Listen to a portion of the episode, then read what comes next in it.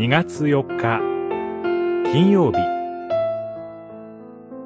主の宝祭司の王国。聖なる国民。出エジプト記19章。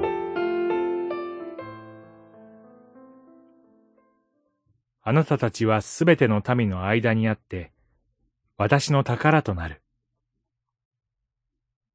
あなたたちは私にとって祭司の王国、聖なる国民となる。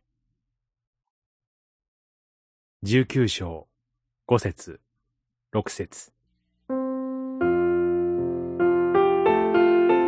エジプトでファラオの奴隷であったイスラエルの人々が市内のアレノに到着しました。ここで彼らは新しいアイデンティティを与えられます。主は彼らに、私の宝となる。私にとって祭司の王国、聖なる国民となる、と言われます。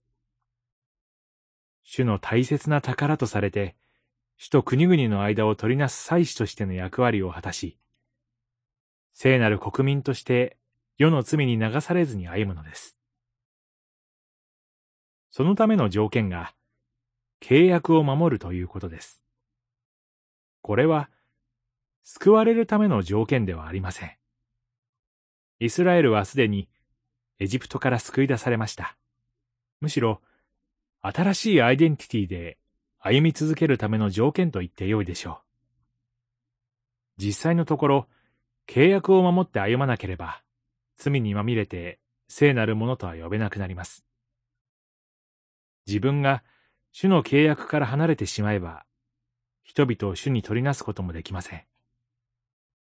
もはや、宝としての輝きが失われてしまうのです。